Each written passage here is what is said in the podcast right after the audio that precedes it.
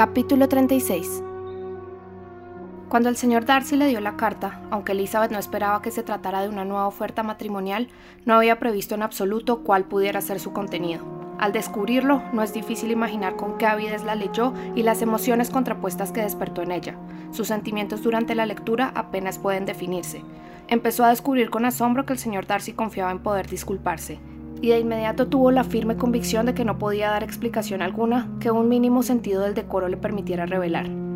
Con un arraigado prejuicio en contra de todo lo que Darcy dijera, empezó a leer su relato de lo sucedido en Netherfield, y lo hizo con una avidez tal que apenas le dejaba capacidad de comprensión, ya que la impaciencia por saber lo que la frase siguiente podía añadir le impedía captar el significado de lo que tenía delante de los ojos. Decidió al instante que el convencimiento de Darcy de que Jane no estaba enamorada era mentira, y su enumeración de las verdades, de las peores objeciones al enlace, la enojaron demasiado para que le quedara el menor deseo de hacerle justicia. No manifestaba pesar alguno por su intervención, no decía nada que la satisficiera. En su forma de expresarse no había arrepentimiento sino altivez, era todo orgullo e insolencia. Pero cuando Darcy pasó a hablar del señor Wickham, cuando Elizabeth leyó, con un poco más de atención, una cadena de acontecimientos que en caso de ser ciertos echaban por tierra todas sus ideas sobre la valía de aquel y que por otra parte presentaba un alarmante parecido con la historia tal como la relataba el mismo interesado, los sentimientos de Elizabeth fueron aún más dolorosos y más difíciles de definir. El asombro, la aprensión e incluso el horror la atenazaron. Deseaba rechazar por completo aquella versión, exclamando repetidamente tiene que ser falso, no puede ser, se trata de una burda mentira.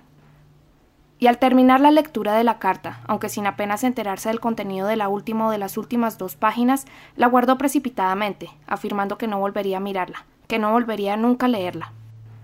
Presa de aquella confusión mental, con ideas que no encontraban apoyo, siguió caminando, pero era imposible. Al cabo de medio minuto había desdoblado de nuevo la carta, empezó de nuevo la penosa lectura de todo lo relacionado con Wickham, dominándose lo suficiente como para examinar el significado de cada frase. El relato de las relaciones de Wickham con la familia de Pemberley coincidía exactamente con el del interesado, y el afecto del difunto señor Darcy, aunque antes Elizabeth no hubiera conocido con exactitud su alcance, respondía exactamente a su descripción. Hasta allí, las dos versiones se confirmaban mutuamente, pero al llegar al testamento la diferencia era grande. Lo que Wickham había dicho sobre el beneficio estaba aún reciente en la memoria de Elizabeth, y como recordaba sus palabras, era evidente pensar que una de las dos partes actuaba con incalificable doblez. Por unos momentos, Elizabeth quiso creer que sus deseos coincidían con la realidad, pero cuando leyó y releyó con mucha atención los detalles que seguían a la renuncia de Wickham y su aceptación a cambio de una suma tan considerable como tres mil libras, volvió a vacilar. Dejó la carta, sopesó cada circunstancia con una actitud que quería fuese imparcial y deliberó sobre la probabilidad de cada frase aunque con poco éxito. Por ambos lados solo había afirmaciones, siguió leyendo, pero cada línea demostraba claramente cómo aquel asunto, que ella creía prueba irrefutable de la infame conducta del señor Darcy, se le podía dar una interpretación que lo exculpaba por completo. La prodigalidad y el libertinaje que Darcy atribuía sin vacilar a Wickham la escandalizó profundamente. Nunca había oído hablar de Wickham antes de su incorporación a la milicia del condado, en la que había ingresado por recomendación de un joven, quien al encontrarlo casualmente en Londres había reanudado con él una relación superficial. Sobre su vida anterior solo se sabía en Hertfordshire lo que él mismo había contado. En cuanto a su verdadera personalidad, aunque Elizabeth hubiera tenido posibilidades de informarse, lo cierto era que nunca había sentido deseos de hacerlo. Semblante, voz y modales habían bastado para atribuirle de inmediato todas las virtudes. Elizabeth trató de recordar alguna prueba de su bondad, algún rasgo notable de integridad o benevolencia que sirviera para refutar los ataques del señor Darcy, o al menos para reparar, gracias al predominio de la virtud, los errores accidentales, categoría dentro de la que ella se esforzaría por clasificar lo que el señor Darcy había descrito como ociosidad y vicio de muchos años. Pero ningún recuerdo de esas características vino en su ayuda. Lo veía como si lo tuviera delante de los ojos, adornado con todos los atractivos de prestancia y conversación, pero no lograba recordar otro rasgo positivo que la general aprobación de los habitantes de la zona y el aprecio que su trato agradable le había granjeado entre sus compañeros de regimiento. Después de detenerse en aquel punto durante un buen rato, volvió de nuevo a la carta, pero desgraciadamente la historia siguiente, sobre el plan de Wickham para fugarse con la señorita Darcy, recibía cierta confirmación de lo sucedido entre el coronel Fitzwilliam y ella la mañana anterior. Finalmente se le remitía, si deseaba comprobar la verdad de todos y cada uno de los detalles, al mismo coronel Fitzwilliam, quien ya había informado anteriormente de su interés directo por todos los asuntos de su primo y cuya honorabilidad no tenía motivo alguno para poner en duda. Hubo un momento en el que casi decidió acudir a él, pero vaciló ante lo embarazoso de la consulta y acabó por rechazar completamente la idea, convencida de que el señor Darcy nunca se hubiera aventurado a proponérselo si no estuviera completamente seguro del respaldo de su primo. Elizabeth recordaba perfectamente su primera conversación con Wickham durante la tarde que pasaron juntos en la casa del señor Phillips. Aún conservaba con nitidez en la memoria muchas de las expresiones de Wickham. Ahora le asombró advertir la incorrección que implicaba hacer tales confidencias a una desconocida, preguntándose cómo no había reparado antes en ello. Vio la falta de delicadeza en la apología que Wickham había hecho de sí mismo, así como la contradicción entre sus declaraciones y su conducta. Recordó que había presumido de no temer el enfrentamiento con el señor Darcy. Sería el señor Darcy quien tuviera quizá que marcharse, porque él no cedería. Sin embargo, había evitado asistir al baile en Netherfield una semana después.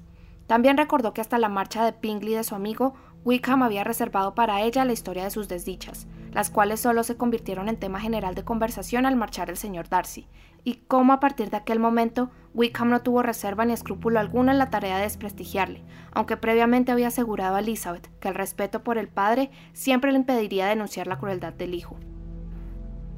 Con qué luz tan diferente aparecía ahora todo lo relacionado con Wickham. Sus atenciones con la señorita King eran consecuencia de propósitos exclusiva y odiosamente mercenarios, y la modestia de la fortuna de aquella joven no demostraba la moderación de sus deseos, sino su ansia por aprovechar la primera oportunidad que se le presentara. Su comportamiento con ella no tenía ya justificación posible. O se equivocaba sobre su fortuna, o satisfacía su vanidad alentando una preferencia que Elizabeth creía ahora haber revelado de la manera más incauta. Las dudas a su favor que aún persistían se fueron haciendo cada vez más débiles, y para mayor justificación del señor Darcy, no podía por menos de reconocer que el señor Bingley, al preguntarle Jane, había afirmado mucho tiempo atrás su irreprochable conducta en aquel asunto, que pese al orgullo y los desagradables modales del señor Darcy, nunca, en el transcurso de su relación, relación que últimamente les había hecho pasar mucho tiempo juntos y que había proporcionado cierta familiaridad en su manera de comportarse, había visto nada en él que lo denunciara como una persona injusta o sin principios, nada que le atribuyera costumbres irreligiosas o inmorales, que incluso Wickham había reconocido sus méritos como hermano, y la manera afectuosa con que le había oído hablar frecuentemente de su hermana bastaba para demostrar que también él era capaz de algunos sentimientos bondadosos. Si sus acciones hubieran sido como Wickham las describía, difícilmente se podría ocultar al mundo un desprecio tan absoluto de todo lo que es justo. Por otra parte, la amistad entre una persona así y un hombre tan bueno como el señor Bingley resultaba incomprensible. Elizabeth fue sintiéndose absolutamente avergonzada de sí misma. No podía pensar ni en Darcy ni en Wickham sin concluir que había estado ciega y que se había comportado de manera absurda, llena de prejuicios y de parcialidad. ¡Cuán ruinmente me he comportado! exclamó. Yo, que siempre he presumido de mi discernimiento, que me he valorado por mi inteligencia, que con frecuencia he desdeñado el generoso candor de mi hermana para satisfacer mi vanidad con una desconfianza tan inútil como condenable, Qué humillante es este descubrimiento, y sin embargo, qué humillación tan merecida. Ni siquiera el amor podrían haberme hecho actuar con una ceguera más lamentable, pero la causa de mi locura ha sido la vanidad, no el amor, halagada por la preferencia de uno y ofendida por la indiferencia de otro al comienzo mismo de nuestra relación. He cortejado el prejuicio y la ignorancia y he puesto en fuga la razón con todo lo relacionado con cualquiera de los dos. Hasta este momento nunca me había conocido.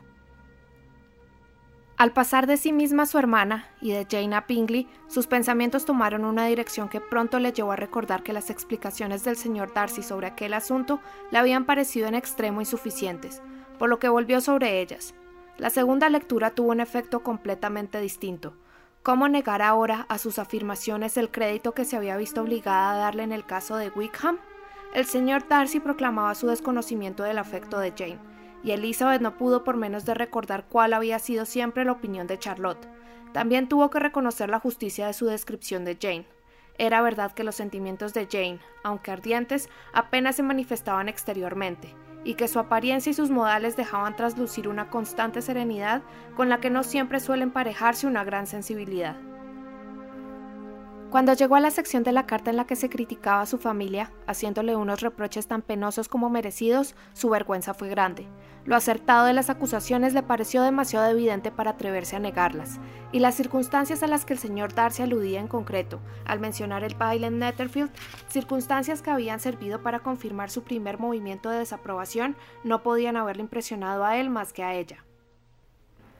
El cumplido que junto con Jane le destinaba al señor Darcy no le pasó inadvertido, y consiguió aliviar su dolor, pero no pudo consolarla del destén merecido por el resto de su familia.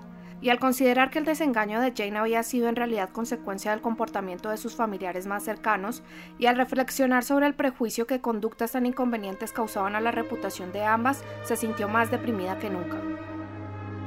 Después de vagar por el camino por espacio de dos horas, dando rienda suelta a toda clase de pensamientos y de repasar sucesos, determinar probabilidades y reconciliarse lo mejor que supo con un cambio tan repentino y tan importante, el cansancio y el recuerdo de lo prolongado de su ausencia le hicieron finalmente regresar a casa, y entró en el domicilio de los señores Collins con el deseo de parecer tan alegre como de ordinario, y la resolución de reprimir toda reflexión que pudiera impedirle conversar.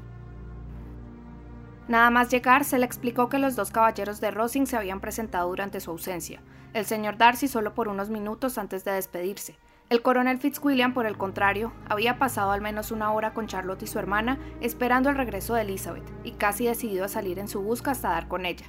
Elizabeth no pasó de fingirse preocupada por no haberlo visto, ya que en realidad se alegraba.